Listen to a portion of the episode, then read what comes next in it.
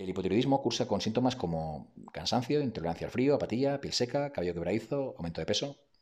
Quizás sea este el, aspecto que más llama la atención. O más que aumento de peso es eh, la pérdida de correlación entre lo que ingerimos, la cantidad de calorías que ingerimos y eh, el aumento de peso. Eh, esto sí que sucede de manera bastante dramática. Mucha gente dice algo como, bueno, parece que es más común, ¿no? Entre mujeres que hombres. Pues no, no, no, no, no, no es una impresión, es algo más que eso. Eh, digamos que, según la fuente, por cada hombre que tiene hipotiroidismo, hay entre 5 y 20 mujeres. O sea, eh, es una cifra bastante impactante.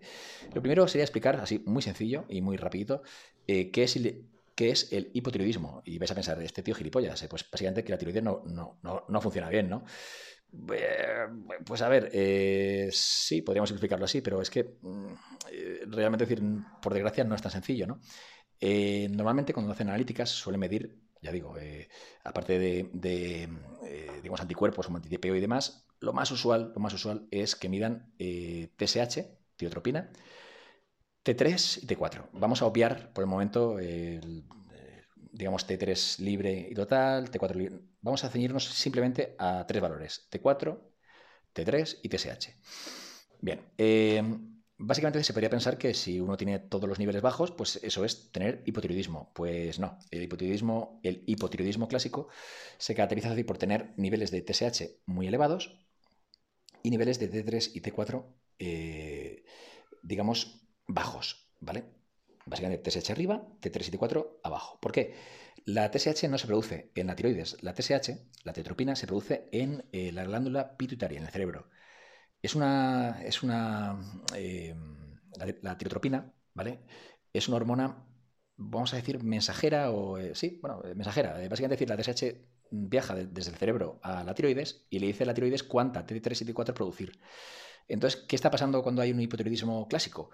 Bueno, pues que, la TSH viaja desde el cerebro a la tiroides y le dice, venga, que estimulad, que, que hace falta más T3 y más T4. ¿Y qué, hace, ¿Y qué hace la lambda tiroides? Pues pasa todo el culo de ella, o sea, eh, no hace ni puto caso. Entonces, ¿qué hace el cerebro? Enviar más TSH. ¿Y qué hace la tiroides? Pasar de ella. ¿Y qué hace el cerebro? Más TSH. Total, que al final la T3 y T4 pues no se elevan, o sea, eh, permanecen bajas y la TSH pues se va, se va acumulando y cada vez hay más TSH. Por tanto, ese sería el hipotiroidismo clínico. A ese término se ha unido, se ha unido otro que es peculiar, que es el hipotiroidismo subclínico. ¿Por qué se caracteriza? Bueno, eh, os habéis quedado más o menos ¿no? con, el, mecanismo clásico. Bueno, pues eh, el hipotiroidismo subclínico, en principio sería parecido, es la TSH está elevada, el cerebro está llamando, ¿no? Sin embargo, los niveles de eh, T4 y T3 están en un rango normal. Y voy a poner entrecomillado lo de normal. ¿Por qué? Porque están dentro, dentro del rango, o incluso muchos médicos, y os lo digo, vamos, si hay algún médico en la sala, va a decir, o sea, lo comentamos tranquilamente, decir, esto no es ninguna crítica eh, a la comunidad médica, sino a algunos médicos. Pues bueno, con dos cojones o con dos ovarios ven que los niveles de T3 y T4 están, entre comillas, normales, eh, según eh, muchas veces incluso por debajo de lo por debajo del rango, pero, muy, pero, pero ojo, están muy poquito. Ah, gracias. entonces, como la T3 y T4 están muy, muy poquito por debajo, ¿vale? decir, pues, bueno, consideran que, que al fin y al cabo decir, eh, bueno, eh, no hay ninguna patología, ¿no? Eh, al fin y al cabo decir, bueno, la TSH proviene del cerebro, ¿vale? No es una hormona que produzca, que produzca la tiroides, sino que viene del cerebro. Entonces, aunque haya mucho mensajero, o sea, aunque el mensajero esté pidiendo mucha T3, mucha T3 y T4, pues bueno, la tiroides está, está funcionando, entre comillas, bien, ¿no? Porque sí que hay T3 y T4. vale, quizá no muy elevadas, pero en una cantidad, en lo que ellos consideran suficiente. Bueno, joder, están cometiendo un error bastante de bulto, ¿no? ¿Por qué? Porque hemos dicho que eh, cuanta más TSH, cuanta más tirotropina, o sea, cuanto más mensajeros manda el cerebro, pues habrá más T3 y T4. Entonces, ¿qué está pasando aquí? Que si la TSH, la tirotropina, está muy elevada, hay muchos mensajeros. O sea, el cerebro está como loco enviando mensajes de hija de puta, tiroides, produce más, más, más T3 y T4.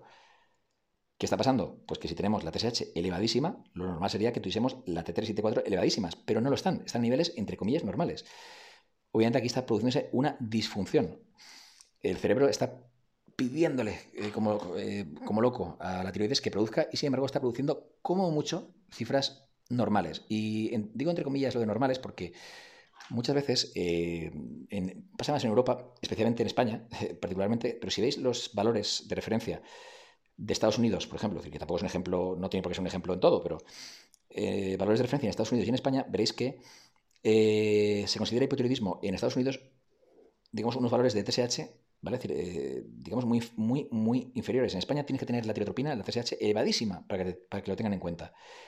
Y suelen omitir o suelen emplear el término de hipotiroidismo subclínico un poco así para decir, bueno, como al fin y al cabo la TSH viene del cerebro y la, T, y la T374 provienen de la tiroides, bueno, la tiroides está normal. A mí el cerebro me la chufla, así que no te medico. Hostia, es duro. Bueno, eh, para empezar, ya tenemos eh, uno de los grandes lastres, ¿vale? decir, eh, dentro, de, dentro de, la tiroides, ¿vale? decir, y como ya digo, esto, el tema de del hipotiroidismo, del hipotiroidismo subclínico en mujeres es un mal, un mal endémico, ¿vale? decir, hay muchísimas, muchísimas mujeres, ya digo, personas, pero estadísticamente, como hemos dicho la proporción, ¿vale? Pues más mujeres que, que lo sufren. Bien, eh, ante esto, decir, eh, ante este enfoque, ¿vale? o sea, vamos, a, vamos a intentar desarrollarlo y aplicarlo a qué tiene que ver o cómo puede afectar a nuestro deporte.